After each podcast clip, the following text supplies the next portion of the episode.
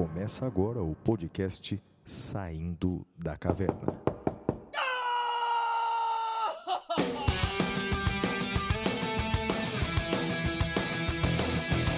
Com Guilherme Madeira, Fala galera, sejam bem-vindos, sejam bem-vindas.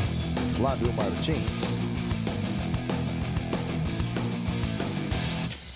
Muito bem, meus amigos, muito bem-vindos a mais um episódio do Saindo da Caverna ou Ficando na Caverna. Estamos gravando direto da pandemia, cada um na sua respectiva residência, no seu lar, e gostaríamos de agradecer imensamente a audiência de vocês. Uh, todos vocês têm sido uh, uh, muito gentis conosco nas concordâncias, nas discordâncias. Eu acho que o, o que importa para fixarmos as discordâncias, porque a concordância é fácil, é quando os, os participantes do diálogo estão sendo francos, estão de boa fé estão uh, uh, uh, sem agendas ocultas. Eu acho que isso é importante e por isso que eu e o Flávio conseguimos dialogar bem, especialmente na concordância. Flávio.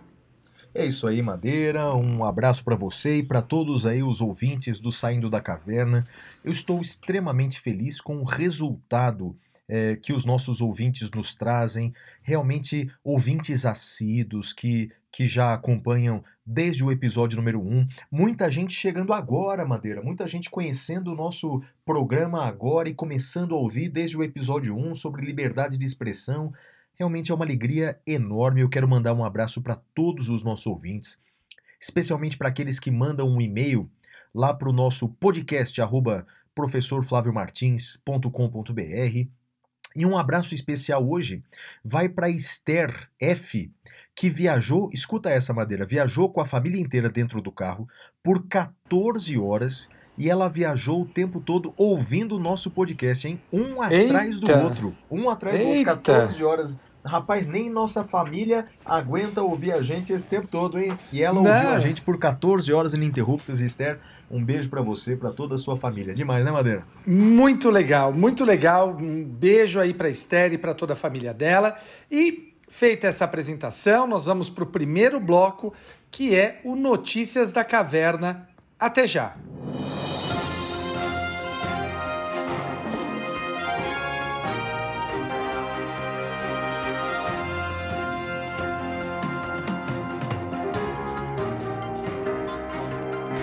Notícias da Caverna.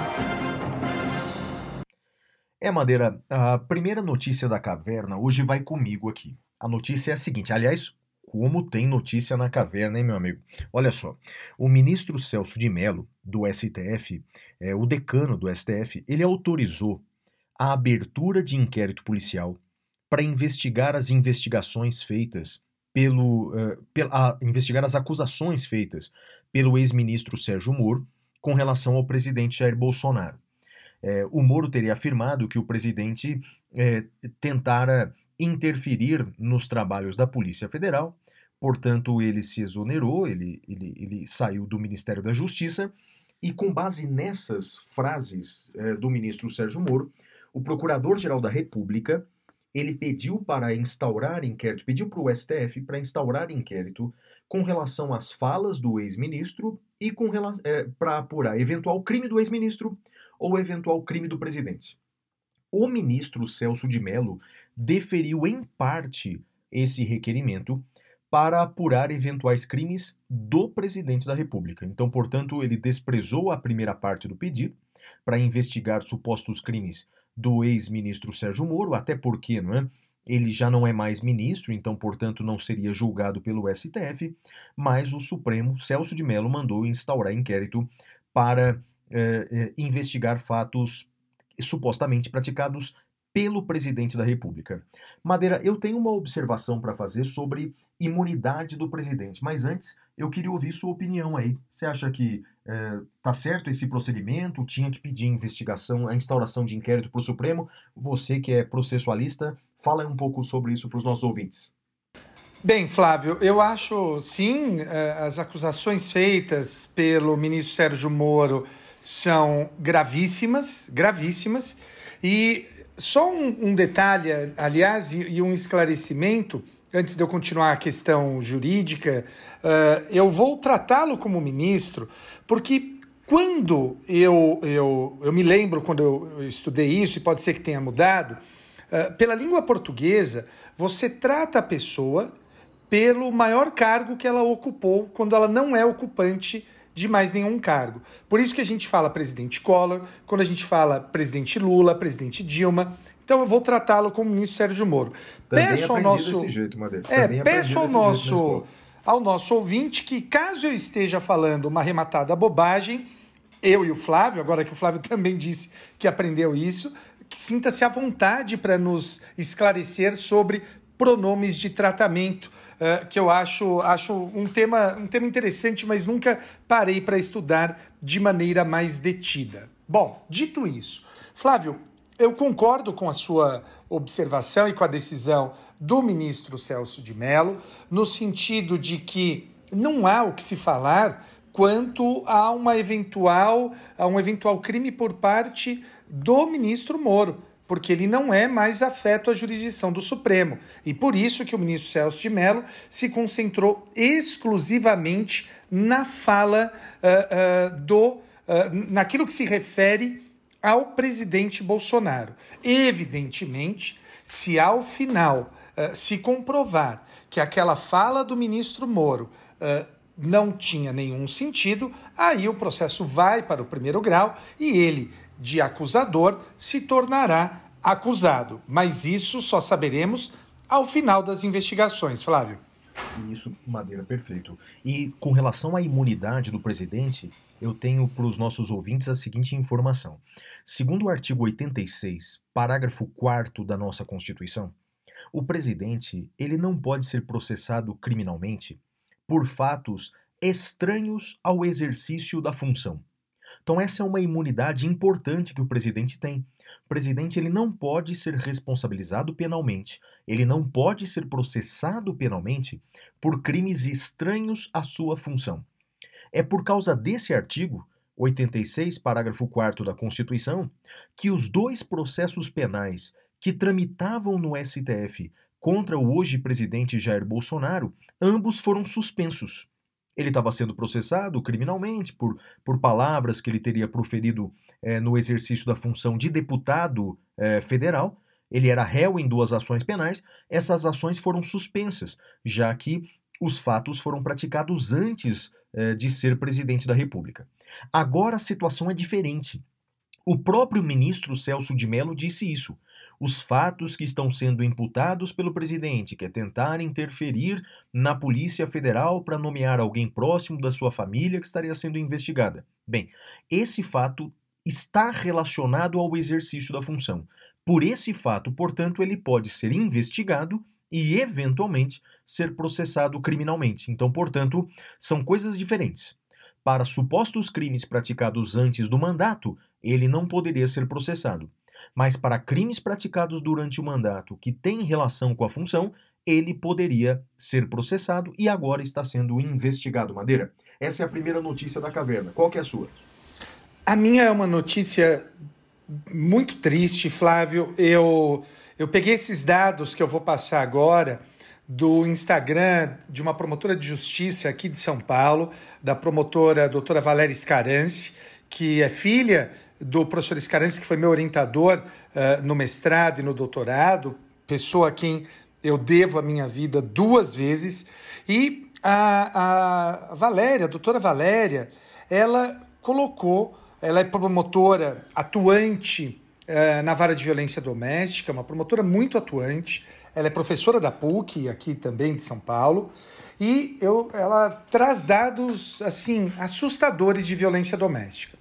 Flávio, aumento da violência doméstica. Houve um aumento nesse período da pandemia de 51% das prisões em flagrante. Houve um aumento de 39% de medidas protetivas, um aumento de 44% das chamadas por 190 e um número para completar esse quadro assustador, um aumento, Flávio, de 46% uh, na quantidade de feminicídios. Eu me lembro, Flávio, que as pessoas sempre, uh, algumas, né, graças a Deus isso diminui, as pessoas falavam: ah, por que, que a mulher precisa de proteção? Uh, porque eu conheço um homem que também apanha da mulher ou qualquer coisa que o valha. Argumentos com o máximo respeito possível, muito simplórios. E esses dados, Flávio, deixam clara a necessidade de proteção uh, da mulher, porque ela se encontra efetivamente em situação de vulnerabilidade.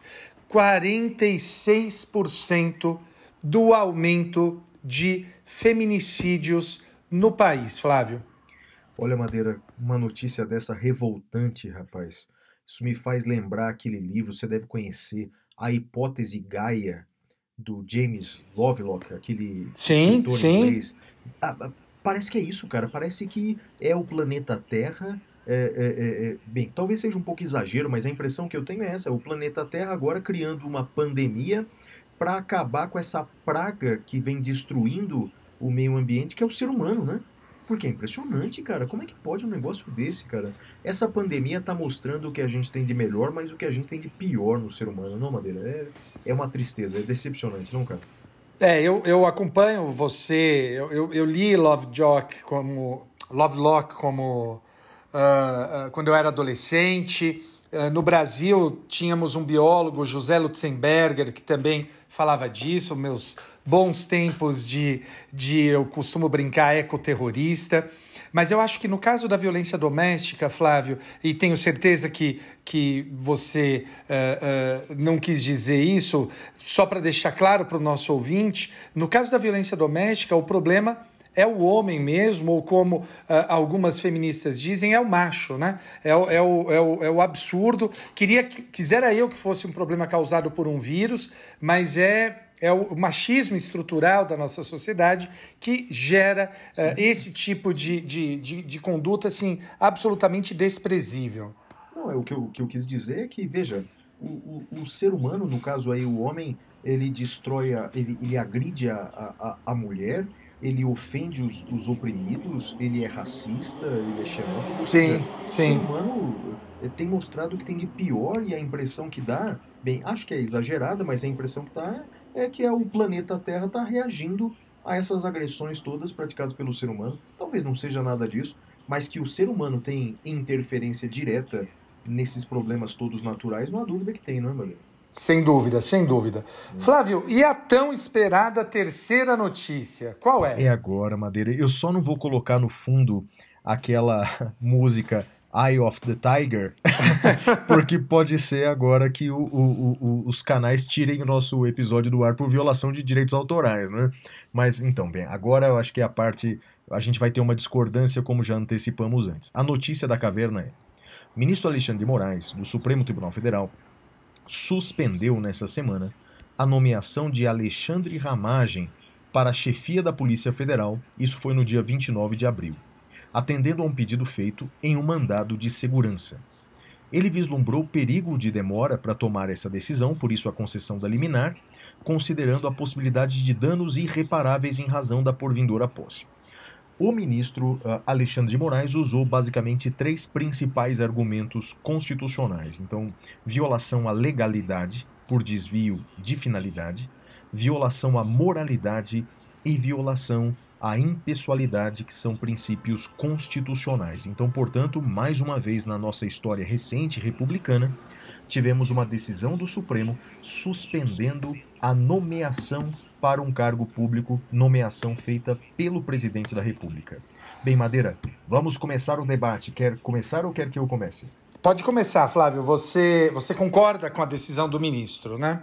Concordo, Madeira. Então veja, eu parto do pressuposto que, com certeza, no qual eh, você eu sei que defende, que é de fato a separação dos poderes. Então não há menor dúvida que, segundo a lei, o presidente tem a competência constitucional para nomear ministros de Estado, segundo a Constituição, e isso vale para nomear o chefe da Polícia Federal, preenchidos os requisitos legais. É, partimos do pressuposto de que, em regra, em regra, não pode mesmo o Poder Judiciário interferir nessas nomeações. Não pode. Por mais que o Poder Judiciário não goste dessas nomeações, e por mais que nós, cidadãos, não gostemos dessas nomeações. Eu me lembro, Madeira, que, bem, a gente eh, leciona há mais de duas décadas, né? Dessas duas décadas, a gente trabalha junto há mais de 10 anos, com certeza, eu e você. E nesse tempo todo, a gente conversando ou postando coisas nas redes sociais, a gente demonstra, demonstra não é?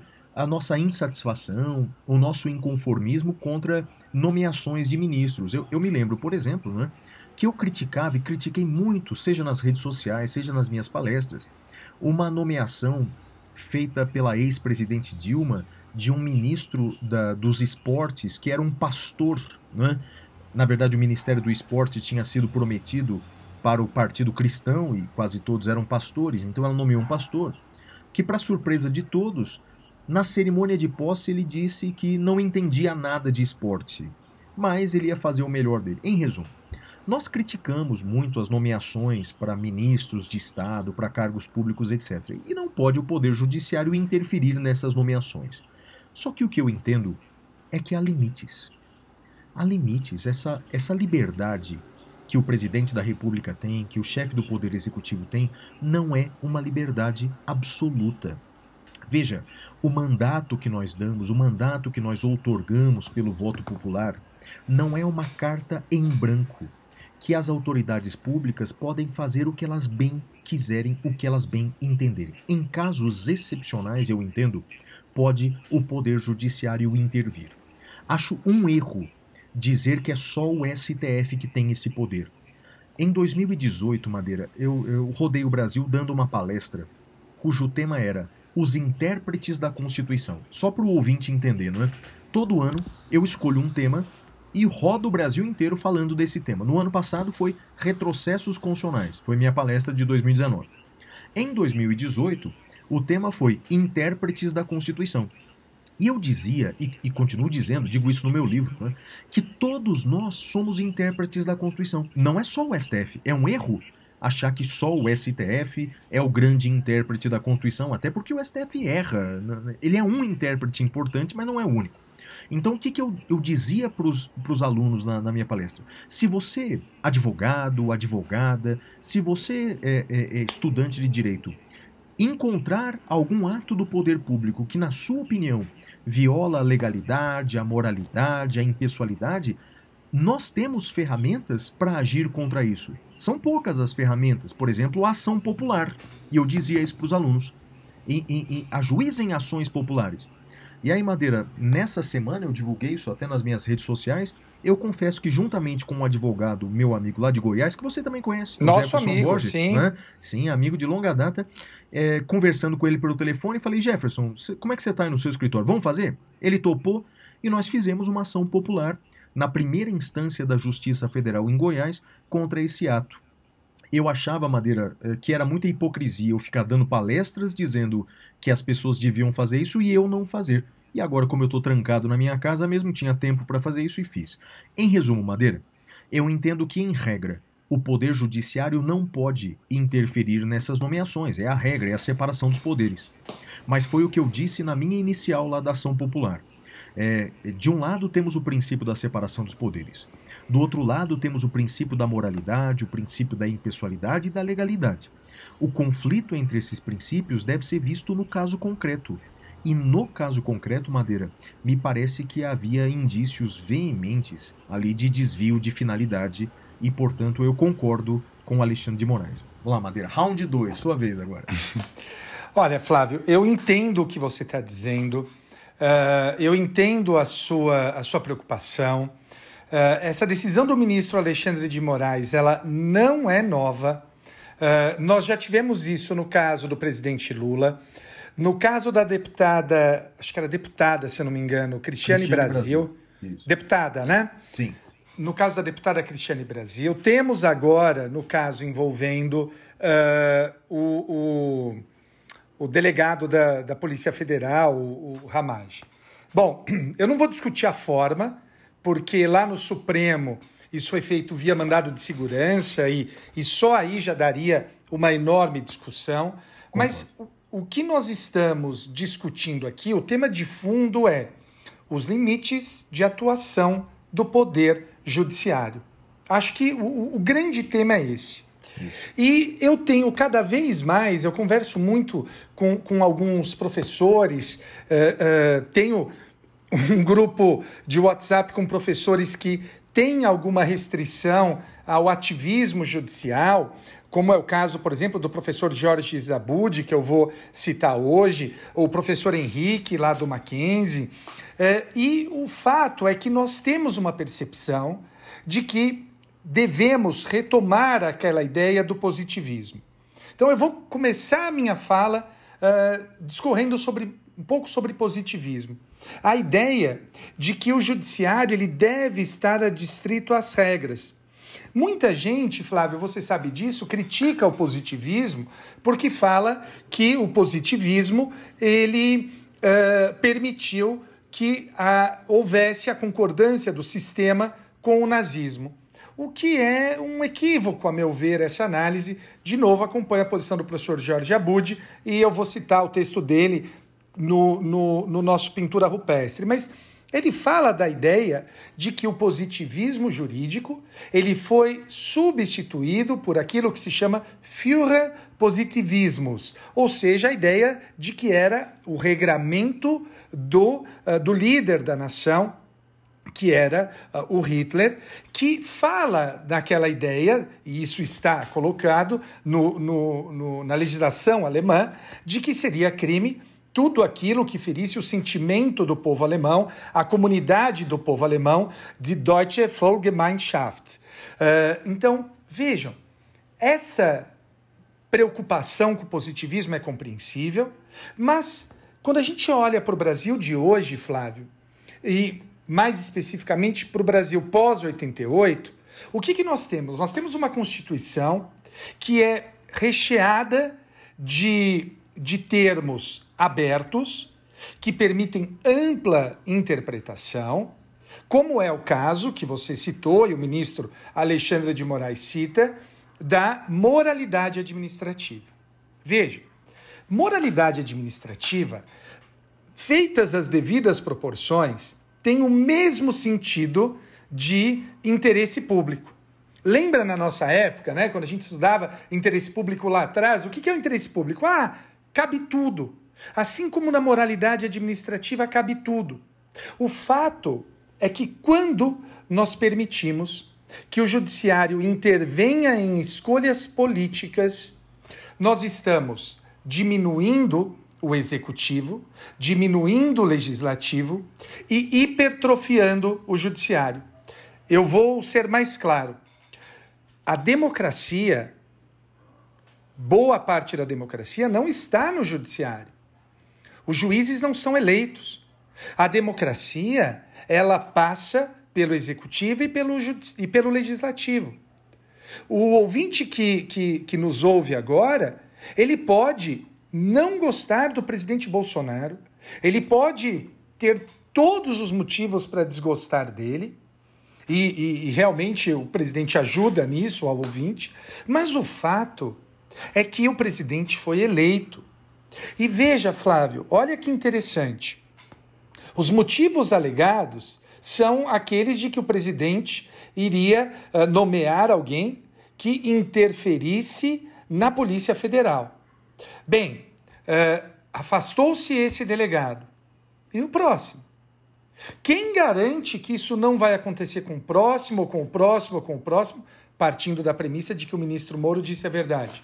Quem garante? Então agora a gente vai tolher esta prerrogativa do presidente, que está lá no, acho que é 84 ou 86 da Constituição, eu não lembro agora a decor. 84.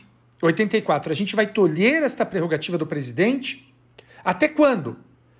Talvez seja melhor perguntar direto para o judiciário: olha, indica alguém aí que seja do agrado. Percebe? Eu tenho muito receio desse avanço do judiciário sobre o político. Eu reconheço que a Constituição dá margem a essa interpretação. E só para encerrar esse, essa minha manifestação, muitos me perguntam o seguinte: ah, então faz o que nesse caso? Meus amigos, Como disse o professor da USP, o professor Rafael Maffei, ele fez uma análise muito feliz no Twitter dele. Ele disse: olha, há crime de responsabilidade que se resolve pela via do impeachment.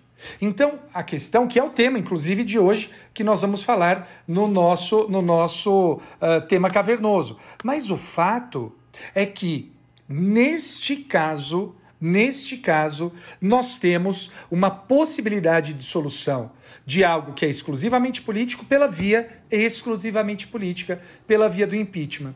E vou te ser muito honesto, Flávio, eu não gosto de impeachment, uh, uh, eu, eu sou pouco favorável a ele, uh, mas hoje pensando, eu acho que o presidencialismo, e eu só vou lançar essa ideia, o presidencialismo é um modelo que se esgotou no Brasil.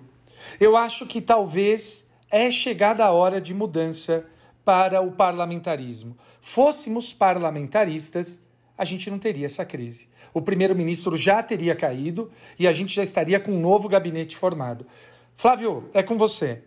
Então, Madeira, eu vou falar, fazer duas observações. A primeira, quanto a essa sua última colocação, eu vou colocar na mesa uma alternativa C, porque normalmente as pessoas falam do plano A e plano B, presidencialismo e parlamentarismo, eu vou dizer que, na minha opinião, o melhor modelo para o Brasil é o modelo português, do semipresidencialismo.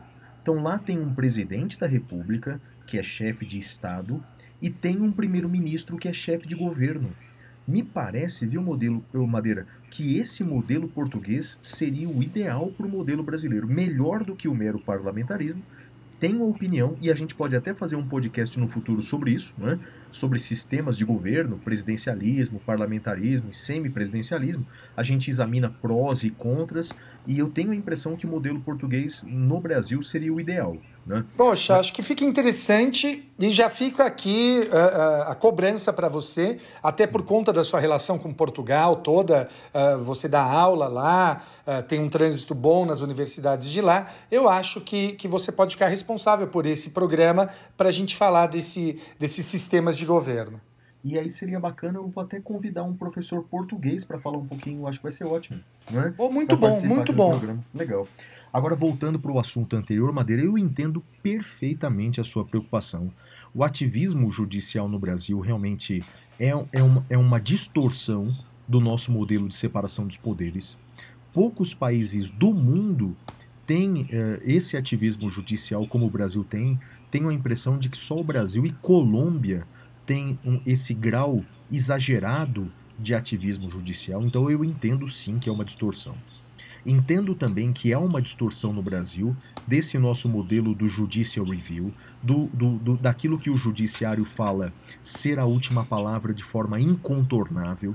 Acho um problema da nossa Constituição não ter ferramentas para reverter eventuais decisões eh, eh proferidas pelo judiciário como a última palavra, por exemplo, essa semana, o STF decidiu sobre o aborto em caso de Zika vírus. Não sei se você soube dessa, não é? O Sim. Supremo decidiu. E o Supremo, por maioria de votos, entendeu que não é possível, não, não é possível é, é, descriminalizar, por meio de uma decisão judicial, o aborto em caso de, de, de microcefalia e caso de, do Zika vírus. Bem, é, imagine que o Supremo autorizasse esse aborto, ampliasse hipóteses de aborto, não é? É, bem, me parece uma invasão dele no poder legislativo. Nós não temos ferramentas né, é, previstas na Constituição para reverter essas decisões. Então, entendo a preocupação do ativismo. Todavia, é, é, mesmo tendo uma visão positivista do direito, os princípios constitucionais, eles são normas constitucionais. Não é como se diz lá em Portugal, por exemplo, de forma irônica, um aleluia jurídico. O princípio da moralidade, o princípio da impessoalidade, não, não, é, não são palavras vazias colocadas na Constituição. Eles têm força normativa. E como o Poder Judiciário é o guardião da Constituição, violações a esses princípios podem ser é, verificadas. E, e, eu repito, é, de maneira muito excepcional. E não é uma jurisprudência nova, né? Já é que esses casos que a gente mencionou aqui, de Cristiane Brasil, de Lula e agora é, do diretor da PF, são casos é, mais conhecidos nacionalmente. É, mas há casos menores de cargos públicos no, nomeados de forma apenas política que o judiciário já invalidou. Então, Madeira, é, creio que nós temos um ponto em comum. Né? Sabemos ambos do risco disso. Nós, nós discordamos quanto à excepcionalidade da coisa, né? em que eu admito em casos excepcionais e você entende que não, que a, deveria ser resolvido de forma política por meio do impeachment. Eu creio que e a vou... nossa discordância então é essa, né? É, e eu vou mais longe, Flávio. Sabe o que, que é excepcional? Diga. É, é aquilo que o judiciário quer que seja. Sempre vai haver uma, uma justificativa para dizer que, que, é, que é excepcional, você entendeu? Entendo. Excepcional é aquilo que o judiciário diz que é, provocado por alguém. Então, eu, eu, eu não gosto dessa, dessa, dessa situação. Eu sei que alguma, uh, alguma maleabilidade deve haver no sistema jurídico, mas eu acho que o Judicial Review foi longe demais no Brasil e a gente precisa voltar o judiciário para a casinha do judiciário.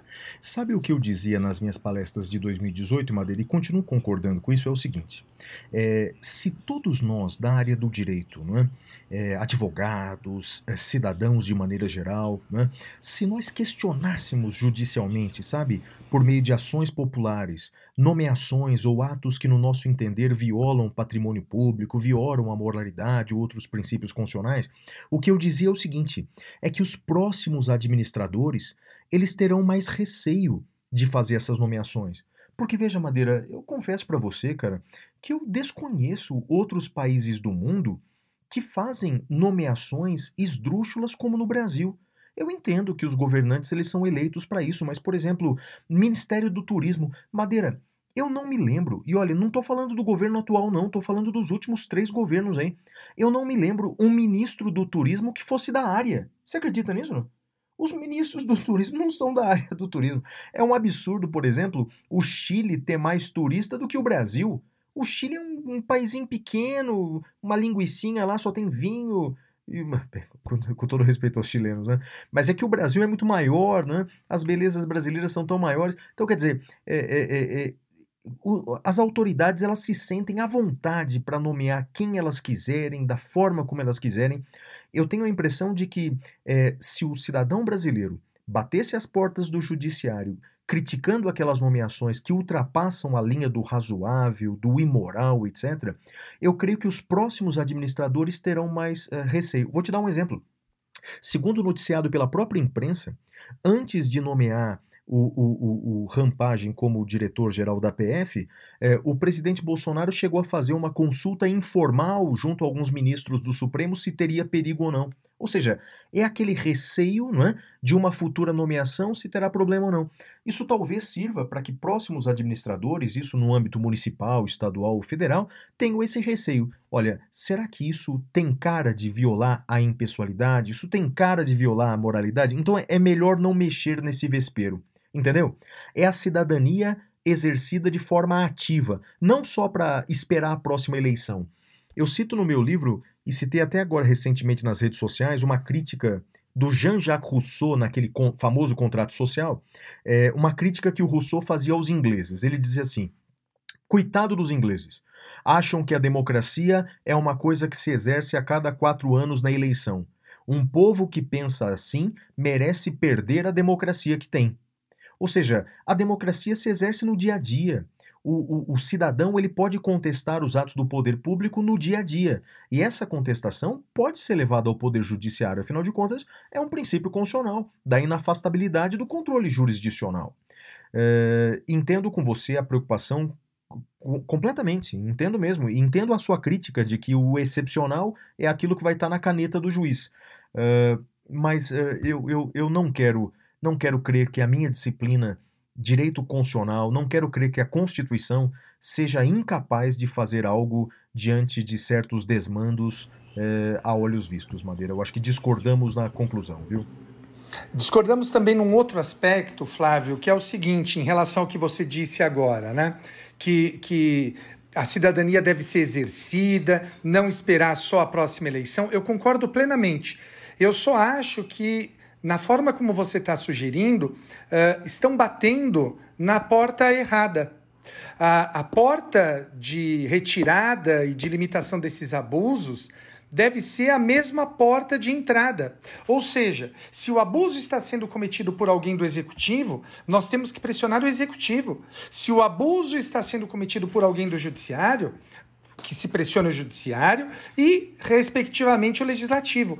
Quando eu quero, por meio dessa, de, desses conceitos vagos, de moralidade, de urgência, de excepcionalidade, fazer o controle do político, aí eu, eu, eu acho que a gente está batendo na porta errada e transformando o, o, a nossa democracia numa democracia de bacharéis, numa democracia de juízes. E, e olha que interessante, duas últimas observações. Uh, a penúltima. Uh, eu esse tema da separação foi o tema da minha prova oral da magistratura, Flávio. O examinador uh, me fez a pergunta em, e cuja resposta deveria ser que os poderes são harmônicos e independentes. E qualquer dia a gente pode até falar, se for do interesse do ouvinte, uh, já que a gente também é professor disso, a gente pode fazer um podcast falando só sobre preparação para concurso e trocando, batendo um papo quanto a isso. E a segunda observação, Olha que interessante. Nós temos um advogado, professor e advogado, querendo ampliar os poderes do judiciário, e nós temos um juiz é falando, pelo amor de Deus, não façam isso. É verdade, é verdade. É irônico, é irônico. É irônico. Mas, Madeira, você falou uma coisa agora que faz re remissão para mim, na, na minha opinião, a um episódio que a gente teve aqui sobre democracia. Né? É, você, você tocou num ponto muito sensível. Eu concordo que você, com você que essa não é a melhor saída. Não é a melhor saída. Eu consigo ver claramente melhores saídas mais democráticas e que violam menos a separação dos poderes do que essa que eu estou defendendo. Por exemplo, tem vários países do mundo, Madeira, em que o próprio povo, escuta essa, o próprio povo pode convocar plebiscitos e referendos. Sim. Então, por exemplo, num caso de uma nomeação dessa, que, na opinião da maioria da população, viola, por exemplo, viola a moralidade e a impessoalidade. O povo convocaria um plebiscito ou um referendo, cada país dá um nome diferente, e o povo teria o poder de cancelar esse ato. Então, quer dizer, veja, é algo muito mais democrático, quer dizer, é o povo decidindo, o povo tendo ingerência direta na administração, em vez de o poder judiciário. Eu Sim. entendo que essa seria muito melhor. O problema é o seguinte, Madeira, é que a nossa Constituição brasileira ela é, é muito falha nesse ponto. Ela diz que somente o Congresso Nacional pode convocar plebiscitos e referendos, ou então, em se tratando de iniciativa popular para projetos de lei, a lei brasileira é muito ruim. Quer dizer, nós, cidadãos brasileiros, temos pouquíssimos mecanismos constitucionais para agir diretamente na administração pública, nos restando a ação popular pedindo ajuda do judiciário para isso. Mas eu entendo, eh, há saídas melhores do que essa, Madeira. Há saídas melhores e nesse ponto eu concordo contigo. Bom, acho que, que os argumentos estão postos, estão lançados, uh, e aí cabe agora ao nosso ouvinte uh, decidir e pensar por, por si próprio, né? Se penderá para a posição do Flávio, se penderá para a minha posição. Uh, o que eu acho bacana e acho que é sempre importante deixar claro, quando os, os, os participantes do diálogo estão atuando de maneira franca, de maneira clara e sem agenda oculta, uh, o diálogo é possível. Eu, eu, eu sinto muito que, uh, infelizmente, em redes sociais, uh, isso não exista, né?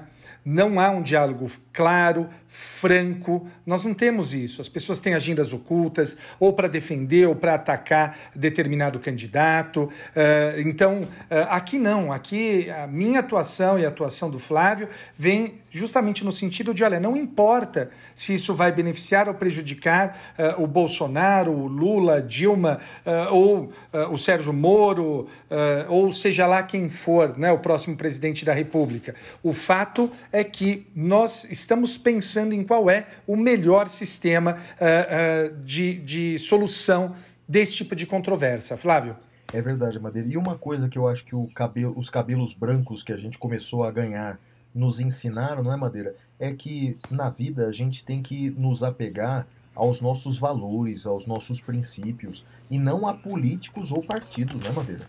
Porque se uma pessoa ela tem o propósito de defender um determinado político ou um determinado partido, vai chegar um momento da vida em que essa pessoa vai ter que defender o indefensável, vai ter que, sabe, eh, fechar os olhos para certos abusos. Então, por exemplo, é, muita gente que se apega a políticos ou partidos que elogiou a decisão do Supremo quando suspendeu a nomeação do ex-presidente Lula, agora critica o Supremo porque suspendeu um, um, delegado da polícia. Ou seja, não faz sentido, você perde a coerência. É, ou você critica as duas decisões, e eu imagino que você, Madeira, critica as duas, né? Tanto a, a decisão sim, do Supremo que sim, impediu. Então, eu, eu concordo com as duas, mas pelo menos somos coerentes, né? Então é isso, a gente tem que, sobretudo nosso é, principal ouvinte, que é estudante de direito ou profissional da área do direito, bem, a gente sabe que políticos passam, partidos passam, regimes passam, mas uh, a nossa história, o nosso exemplo, uh, os nossos valores, esses permanecem, não é, Madeira? É isso, eu só discordo de uma coisa, Flávio. Você falou dos cabelos brancos que, que começaram a aparecer. Uh, eu não, tá? Eu não tenho cabelos brancos, não sei do que você está falando. Sim, então uh... deve ser algum filtro que você está colocando no Instagram, porque eu tenho visto um monte de cabelo branco em você, viu, Madeira? Deve ser um filtro, né? Ou a luz do sol deve estar tá refletindo de forma errada, né? Eu acho que é a luz, Flávio. Eu acho que é a luz. vai, Madeira, Bom, vai para a próxima notícia. Já sobrevivemos à discussão. Ah. Vamos lá. É o seguinte: agora nós temos uma, uma notícia, Flávio, de, de um tema. Eu retirei do Conjur essa notícia. Esse tema, eu já peguei um caso que é a questão da redução de aluguel agora durante a pandemia. Flávio, uh, você imagine o, o seguinte: estão vindo ações, estão sendo ajuizadas ações, Flávio, para uh, que haja a redução do, do, do valor pago a título de locação. Flávio, antes de eu falar da minha opinião e falar de como tem sido uh, uh, essa questão no Tribunal de Justiça, eu queria perguntar para você. Você é o juiz, Flávio. Você dá a liminar reduzindo o aluguel por conta da, da pandemia Estamos falando de imóveis comerciais, evidentemente, mas pode ser também imóvel residencial. Eu peguei imóveis comerciais e a matéria é basicamente sobre imóveis comerciais, locação comercial. Você dá a liminar ou não, Flávio? Uau, Madeira, que pergunta difícil. Você me pegou de surpresa, rapaz. Olha, direito civil não é meu forte, não, mas eu me lembro bem de um princípio lá da faculdade. Vamos ver se eu me lembro do nome certo exceptio non adimplet contractus, não tinha um negócio desse? Tinha. A exceção do contrato não cumprido. Então, Madeira, eu creio só que em sede de liminar, eu. Bem, ainda como disse o Gustavo Junqueira certa vez para você, ainda bem que eu não sou juiz, né? É porque em sede. É, em sede de liminar, cara, eu, eu, eu teria o receio. Eh, eu, eu, eu primeiro teria as provas, sabe? As provas do prejuízo, eu não sei. Eu, eu talvez não considerasse liminar, não, Madeira. Mas agora, você que é juiz, fala aí pra nós, cara. Você sabe, Flávio, que eu acho que nós não podemos traçar uma regra geral aqui. E vou te explicar por quê. Eu peguei um caso que era um caso, e eu posso falar, daqui a pouco as pessoas vão entender por quê, que era um caso de uma pizzaria que dizia, uma pizzaria famosa, inclusive, que dizia o seguinte: olha, por conta da pandemia, eu reduzi o meu valor de vendas e eu quero, portanto, reduzir o valor da locação, uh, invocando lá uma série de princípios, enfim. E eu disse o seguinte: falei, olha, com a inicial não veio um documento, nenhum documento, Flávio, hum. que comprove que houve essa diminuição. Então eu faculto que emende a petição inicial para fazer a prova de que houve a diminuição da venda. Veja, é uma pizzaria, só ela juntar a, a movimentação contábil, esse tipo de coisa. Uhum. Flávio, uh, deu cinco dias, a pizzaria entrou com um pedido de desistência da ação, Eita. dizendo: olha, nós estamos vendo aqui, observamos que agora aumentou o movimento do, do delivery e aí uh, uh, nós não vamos mais precisar renegociar isso. O que me incomoda, Flávio, é que há comerciantes passando por dificuldades, mas também pode haver pessoas querendo se valer uh, da pandemia, Flávio, para poder, uh, como direi, auferir aí algum tipo de vantagem não exatamente devida. Né? Não sei se era esse o caso, se foi um simples erro de contabilidade, mas o fato é que eu homologuei a desistência e ficou por isso mesmo. Agora, na minha forma de ver, nós não podemos traçar uma regra clara a priorística, Flávio. O que nós precisamos estabelecer é a análise do caso concreto, porque pode haver no caso concreto, e certamente há, uh, situações em que houve uma profunda mudança na, na, situação econômica de um dos contratantes, e aí é caso de deferir. Não era o caso dessa pizzaria. Uh, que, que eu analisei. E no Tribunal de Justiça do Estado de São Paulo, Flávio, uh, a questão tem sido super dividida, tá? Uh, a notícia do Conjur, ela nos mostra que há uma série de, uh, de divisões entre os desembargadores, alguns dando liminar, outros não. Então é um tema que ainda vai explodir no judiciário. Flávio. Entendo, Madeira. E eu imagino que, guardadas as devidas proporções, isso deve se aplicar também a mensalidades escolares, não? Então acho que você concorda? Depende de cada caso. Quer dizer, tem escolas que continuaram a dar o ensino na modalidade à distância, tem escolas que simplesmente suspenderam as aulas em qualquer tipo de modalidade. Então, me parece que também tem que analisar cada caso, não? Sim, eu acho que sim, concordo com você. É, eu acho que tudo vai depender sempre do caso concreto. Tirar uma regra genérica e abstrata agora me parece uh, uh, correr-se o risco de uma rematada injustiça. Flávio, sua próxima notícia, meu parceiro. Olha, Madeira, a próxima notícia envolve o mesmo ministro do Supremo que causou a nossa discordância aqui, mas eu tenho a impressão que nessa notícia nós vamos concordar. Olha a notícia. Eu acho que não. Será que nós vamos discordar de novo? Eu vamos acho ver. que sim, Flávio. Vamos ver, olha lá. O ministro do STF, Alexandre de Moraes, determinou nessa sexta-feira, última, dia 24 de abril, que o comando da Polícia Federal mantenha no posto os delegados que trabalham em duas frentes da investigação dos inquéritos policiais instaurados de ofício pelo STF para investigar as ofensas e ameaças praticadas contra os, prós, os próprios ministros. Então, em resumo, é? o Supremo, eh, no ano passado, determinou por de ofício pelo ministro Dias Toffoli, determinou a instauração de inquérito policial para investigar crimes de ameaças e fake news eh, contra ministros do, do próprio STF. É, quem foi nomeado como, eh, digamos assim, o presidente, juiz-presidente da investigação foi o ministro Alexandre de Moraes. E nessa semana, Alexandre de Moraes disse: mesmo com a mudança da chefia da Polícia Federal, os delegados que conduzem a investigação devem continuar sendo os mesmos. Bem, agora, vamos lá. Meu comentário aqui, Madeira. Eu acho que nós vamos concordar. Comentário número um. É, e escrevi isso é, nas redes sociais na época. É, essa instauração de ofício de inquérito policial pelo STF é ilegal. Né? Houve uma interpretação elástica do regimento interno é, do próprio STF, que se referia a, e se refere a crimes praticados no prédio do STF, e, e, e com base nisso o, o, Dias Toffoli instaurou o inquérito de ofício. Então, o, digamos assim, pau que nasce torto morre torto. O filho já nasceu torto ali, não é?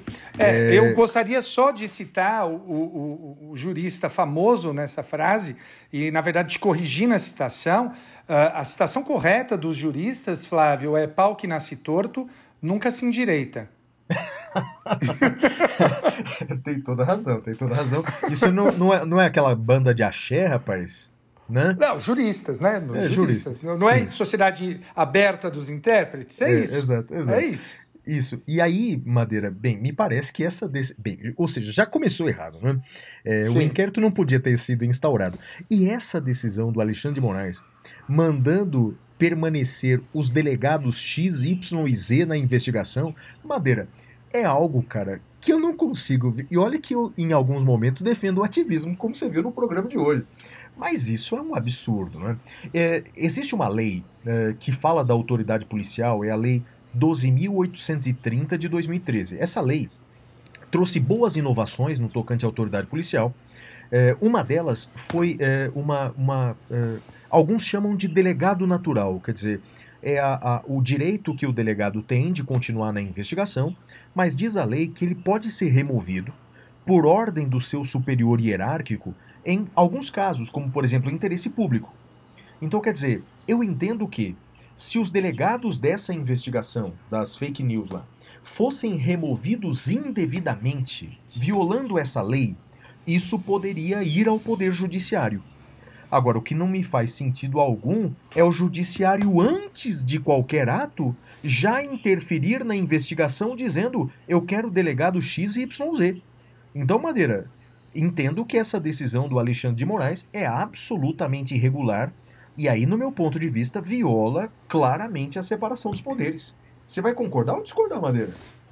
Então, eu vou, eu vou concordar, Flávio, mas ah. aí, é, é, aquilo que eu, que eu falo que é a dificuldade, né? Tem uma frase que eu digo para os meus alunos que é a frase que não se escolhe uh, qual ativismo se quer.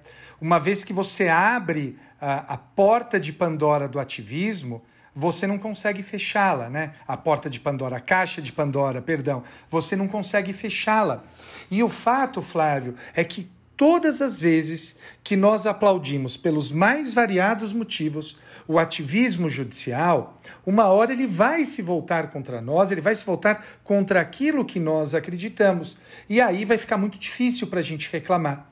Então, o fato é que eu concordo com você uh, que essa decisão não é adequada, do ponto de vista uh, meu como professor uh, de processo penal, uh, mas por outro lado, eu entendo que ela se mostra absolutamente coerente com tudo aquilo que vem sendo feito até hoje em termos de ativismo.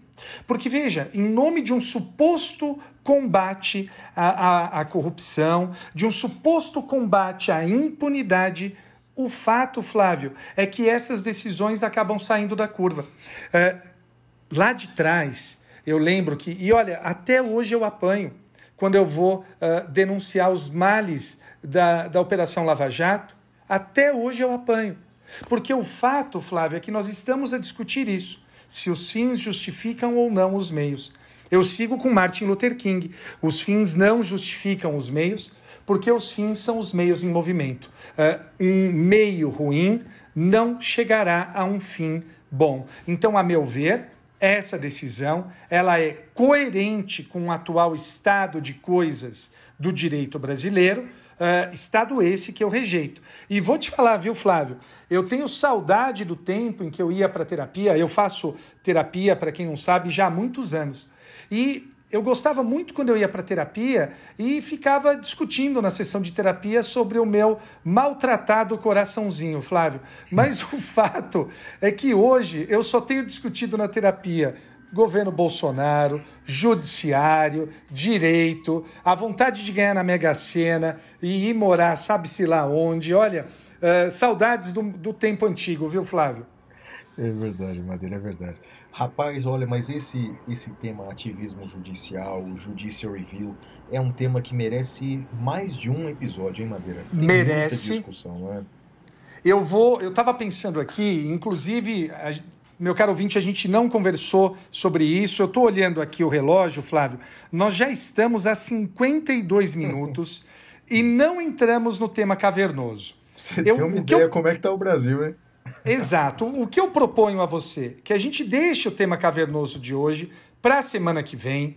Uh, a gente volte outra vez com o tema do ativismo. Uh, eu acho que a gente, eu posso falar com, com o Jorge para ver se ele manda um áudio para a gente, com outros professores, para a gente discutir o ativismo judicial com outros professores. O que eu proponho então hoje, Flávio, que a gente encerre esse bloco, pule o tema cavernoso que a gente vai para a semana que vem e vá direto para a pintura rupestre. O que, que você acha? Confirmadíssimo, Madeira, até porque o nosso ouvinte realmente vai ficar cansado da gente. E olha, o tema cavernoso que a gente tinha separado vai também dar uma discussão enorme, mas vai ficar para daqui a 15 dias. Pode ser? Beleza, beleza, então. 15, ou, ou vamos ver, eu acho que, como é um tema que ainda vai vir no Brasil, Flávio, essa questão do, do impeachment, eu acho que a gente pode suspender por hora esse tema e deixar para falar sobre ele quando ele tiver mais palpitante, ok? Concordo, concordo, concordo e tenho certeza que o nosso ouvinte vai gostar também de ouvir quando, quando o assunto estiver numa discussão mais no dia a dia. Concordo, Madeira? Muito bem, então com isso a gente passa ao próximo bloco, que não vai ser o tema cavernoso, mas sim o tema pintura rupestre. Até já!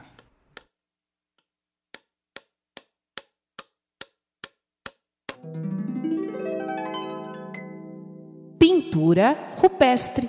Uau!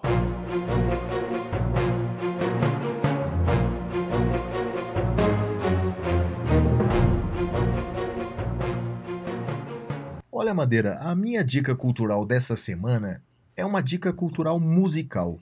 Como tem muita gente aí com acesso a vários programas de ouvir música, como Spotify, Apple Music, YouTube, bem, eu vou dar uma dica cultural de, de, de dois artistas é, portugueses de música que eu gosto muito. Né? Um, eu já me referi aqui a num podcast anterior, num episódio anterior, é um grupo é, português chamado Chutos e Pontapés. É meu grupo de rock preferido de Portugal. Né?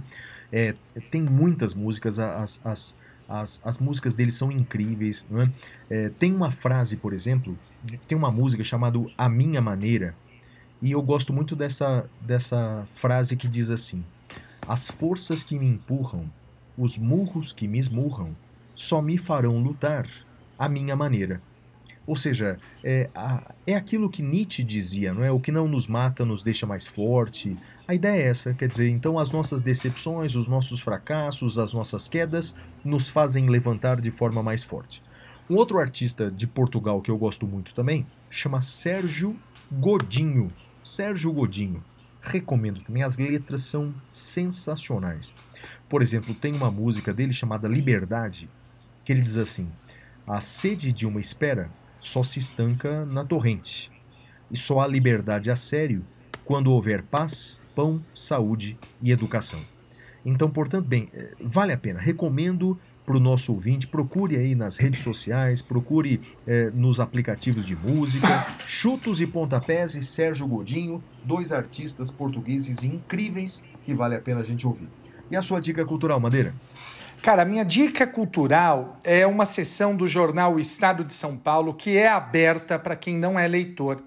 É uma, é uma sessão que se chama Estado da Arte. É o estadodaarte.estadão.com.br. Flávio, é, é uma maravilha, é uma delícia de ler. São discussões envolvendo sociologia, filosofia, artes em geral. Ela tem curadoria do Gilberto Morbach, Uh, é M-O-R-B-A-C-H, e esse é o nome dele no Twitter, é arroba Gilberto. Ele é doutorando em Direito pela Unicinos, tradutor, editor do Estado da Arte. E olha, é assim, sensacional. Eu tenho, nós temos tido altas discussões lá, temos acompanhado uma discussão de altíssimo nível e gratuito, não precisa ser assinante do Estadão, Flávio. Puxa, que legal, Madeira. Vou, vou acessar. Como é que é mesmo o endereço para o pessoal anotar? Ó, eu vou colocar aqui. Acho que depois, Flávio, se você puder, você pode colocar na descrição do episódio também. Pode ser, pode ser. É, é estadodaarte.estadão.com.br. estadodaarte.estadão.com.br. Ótimo, ótimo, ótimo. Sensacional, Madeira. Vou acessar com certeza, vou ver. E agora vamos então para o nosso bloco final do programa de hoje, o bloco mais esperado. Vamos para o prêmio Capitão Caverna. É a hora do prêmio Capitão Caverna!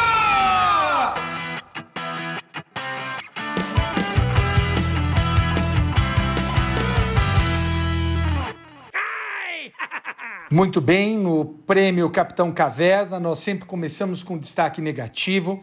E o meu destaque negativo, Flávio, vai para o sebastianismo, né? Essa ideia de que a gente depende sempre da existência de um salvador, um salvador da pátria, e a gente deposita a esperança uh, nesse salvador, e o fato é que nenhum salvador irá nos salvar. Uh, é aquilo que eu falo, sempre citando uh, o pessoal do Lost, uh, Live Together or Die Alone. Ou a gente se salva junto como sociedade, ou a gente vai morrer sozinho. Então eu sou contra a idolatria uh, de, de políticos, sejam eles quais forem. Né? Uh, tem um, um, um, meme que é muito bom, uh, que é pare de ser tonto, não tenha políticos de maneira idolatrada, político partido, ou o que quer que seja. Flávio, e você, qual é o seu destaque negativo? Concordo com você, Madeira. E é impressionante como a idolatria só muda de lado, né? Você tem até slogans, Sim. né? Você tem slogans para defender o político X, slogan para defender o político Y. Realmente, Sim. É, isso, isso, isso, é muito triste mesmo. O meu destaque negativo, Madeira, vai por uma coisa que tem, tem apertado o meu coração, Madeira. É, nas raras vezes que eu saio de casa é, e quando eu tenho a oportunidade de passar em frente a alguma agência da Caixa Econômica Federal, você já teve oportunidade de ver isso, Madeira, ou só pela TV? Eu já vi, eu fui. Uh, não, mentira, Flávio, não vi não, só pela TV. Ah, Madeira, mas é de apertar o coração, Madeira, ver pe muitas pessoas, muitas pessoas ali próximas é, para serem atendidas é, em busca dos 600 reais, não é? ou 1.200 reais, a depender é, da situação familiar. Madeira, o meu destaque negativo vai para a situação de desigualdade social do Brasil, que agora nessa pandemia vai mostrar de maneira cruel, é? vai distinguir entre a vida e a morte. Essa desigualdade ela vai fazer com que pobres morram mais do que os ricos. Em São Paulo, por exemplo, Madeira, na cidade de São Paulo é assustador, assustadora a diferença entre o percentual de morte da zona leste, que é a zona mais pobre, e da zona sul, que é a zona mais rica é impressionante. Então, quer dizer, essa, até quando a gente vai conviver com essa desigualdade, Madeira? Em que a gente vê é, crianças ricas estudando pelos seus tablets conectados na internet, enquanto os pobres ficam em casa à espera da, da, da, da, da merenda. Então, quer dizer, é, é, cruel, Madeira, é cruel ver os, os mais abastados é, assistindo pela televisão o caos, enquanto os pobres têm que se acotovelar nas filas da Caixa Econômica Federal é, é, muito cruel. Eu me lembro, Madeira, que você, no podcast nosso sobre democracia, eu falei sobre e-democracy, e-democracy. E você falou assim, mas Flávio, mas as pessoas nem têm acesso a celular, as pessoas nem têm acesso ao computador. Bem, Madeira, você tinha total razão. Então, quer dizer, para a gente implantar uma democracia eletrônica no Brasil, as pessoas precisam estar minimamente conectadas, não é? Então, e, e, e, algumas pessoas, Madeira, não, não sabem como baixar um aplicativo, algumas pessoas nem sabem que tem direito aos 600 reais. Ah, Madeira, é, nós já falamos em episódio anterior, né? Essa, é, combater a desigualdade não tem nada a ver com direita e esquerda, né? Tem a ver com que humanidade a gente quer ser, não é? Que sociedade a gente quer ser. Madeira, olha, é intolerável, intolerável o que está acontecendo. Eu concordo com você. Eu vi uma reportagem, Flávio, que, nossa senhora, eu, eu confesso que eu chorei. É, era, era de um sujeito que ele tinha um celular que ele ganhou de presente, mas o celular era tão antigo, Flávio, que nem baixar aplicativo dava. Então, aí você vê o, o poço de desigualdade que é. E, e, e eu gosto muito de uma frase, perdão do meu, do meu português ou do meu francês, de um quadrinho que eu lembro que a Laerte fez lá atrás, na década de 90, um quadrinho em homenagem ao Enfio, e, e, termina com Enfio dizendo, falando que só queria viver num país um pouquinho menos filho da puta. E acho que é isso, né? Só, só um pouquinho menos. Não, não precisa ser muito, não. Só que não haja essa, esse tamanho fosso. Então, é, é, é tudo muito triste, Flávio. É, eu concordo. Mas vamos lá para o destaque negativo, o destaque positivo agora, Madeira. Olha só, o meu destaque positivo hoje eu vou dividir em três partes, eu não, não vou conseguir dar para uma pessoa só. Então, meu primeiro destaque positivo vai para os funcionários da Caixa Econômica Federal. Eu fiz um post, Madeira, falando sobre desigualdade essa semana e vários funcionários da Caixa Econômica Federal escreveram dizendo: professor, ninguém lembra da gente a gente está ficando doente, a gente está atendendo a população, a gente está adoecendo. Eu peguei coronavírus, eu, eu fui internado, eu estou me recuperando e ninguém fala de nós. Não é? Então, Madeira, meu primeiro destaque positivo é para os funcionários da Caixa Econômica Federal. Eles não têm nenhuma responsabilidade da insensibilidade dos nossos governantes. Então, eles estão na linha de frente, eles estão atendendo a população, eles estão ficando doentes. Então, ó, primeiro destaque positivo para os funcionários da Caixa Econômica Federal. Vocês são heróis, muito obrigado por estarem na linha de frente dessa pandemia. É, queria também fazer uma menção aqui para Larissa Queiroz, ela é uma a, a, advogada lá no Tocantins e ela ajuizou uma ação, Madeira, porque veja, como a gente explicou na, naquele episódio lá é, de pandemia, no, do, do, nosso episódio aqui do, do, podcast Saindo da Caverna, a gente fez um específico em que a gente estudou a lei do coronavírus, né? e essa lei permitia a contratação sem licitação. Pois bem, o governo do Tocantins comprou é, máscaras é, para os médicos, máscaras descartáveis, pelo valor individual de 35 reais. Essas máscaras, que normalmente custam centavos, foram compradas individualmente pelo valor de R$ reais e a Larissa, é, é, é, advogada lá do Tocantins, ajuizou uma ação popular para anular essa compra que claramente era uma compra superfaturada. Bem, parabéns para você, Larissa, que fez isso. E por fim, Madeira, meu destaque é Só negativo... uma coisa, pode falar. Não é aí judicial review ruim, não é ativismo, é exatamente para isso que serve a ação popular. Larissa, Perfeito, parabéns, doutora Larissa. E o seu último destaque positivo, Flávio? Ah, Madeira, sempre coisas muito boas costumam vir da Inglaterra, não é? Como Beatles, por exemplo, como Harry Potter, não é? E agora, Madeira, Stones. eu res... É, eu prefiro Beatles. Mas ok, não, isso, é, isso, é, um outro, isso é um outro podcast. O fato é o seguinte, é para não perder a, a, a, o costume de discordar, não é? Beatles ou Stones, né? Aliás, então... a gente pode fazer um episódio desse, né? Eu divergências acho. culturais, a gente eu fazer acho. uma rinha cultural. Concordo plenamente, ó, concordo plenamente. How I Met Your Mother versus Friends, né? É, Agora Beatles versus Stones. Não, Beatles versus Stones não dá nem para discutir, Flávio. Eu concordo, concordo, concordo também. Não tem, não, mas a menor possibilidade de discussão. Né? Os Stones é uma. É, bem, vamos deixar para um outro podcast, né? É, é, é cientista de cientistas de Oxford, Madeira, eles estão num estágio, estágio avançado para desenvolver uma vacina para o coronavírus. E segundo eles mesmo, talvez é, em setembro nós tenhamos já teste dessa vacina em larga escala, Madeira. Olha que máximo! Então, se Deus quiser, estou rezando, estou torcendo para que isso aconteça, para que em setembro já tenhamos testes avançados de uma vacina contra a Covid-19 vinda lá dos cientistas de Oxford. E isso mostra o quanto é importante investir em ciência, né, Madeira? Exato. E ciência não é questão de opinião, né? Vamos sempre lembrar disso.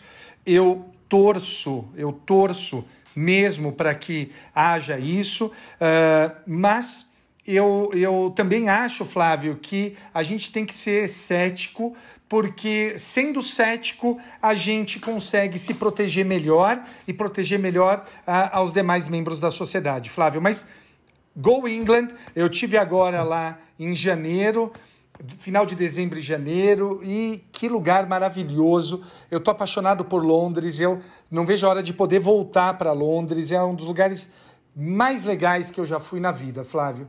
É, eu gosto, gosto muito também. Prefiro o Liverpool, é o meu lugar que eu, pelo qual sou apaixonado na Inglaterra é Liverpool.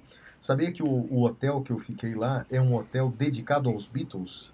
Chama Hard Day's Night, que é uma música dos Beatles, tem a estátua deles na porta. Tá? É Nossa, que legal, Flávio. Toca, toca Beatles o dia inteiro, cara. Você, eu vou te levar, você Nossa, vai adorar. Nossa, que legal. Muito legal.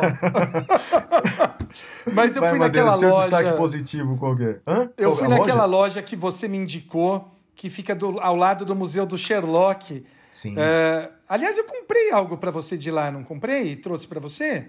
Ou foi na Itália? Foi na Itália, você me trouxe o café. Café São Eustáquio. Ah, eu te trouxe o café, verdade, é, verdade. Mas eu fui na loja que você me indicou, que fica ao lado do museu do Sherlock Holmes. Sim. Uma loja Na só dos Bur- Beatles. Como é que chama a rua do Sherlock Holmes? É, é, é Baker rua de- Street. Baker Street, exatamente, exatamente. Muito legal. Madeira, diga lá, seu destaque positivo, cara, qual é? Meu destaque positivo, Flávio, vai para aqueles que cuidam das pessoas em situação de rua. Eh, nós falamos no destaque negativo da desigualdade, Flávio, e essas pessoas que cuidam das pessoas em situação de rua, elas merecem o meu mais profundo respeito, minha mais profunda admiração. Flávio, para vocês que cuidam das pessoas em situação de rua, o meu muito obrigado.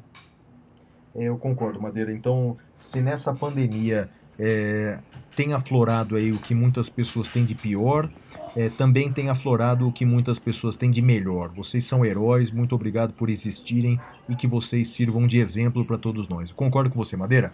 É isso, Madeira. Bem, pessoal, é isso. Encerramos aí o nosso episódio. Queria agradecer a todos e deixar um beijo pro meu pai, pra minha mãe e pra você. E pra Xuxa. Tchau, tchau, galera! Tchau, tchau.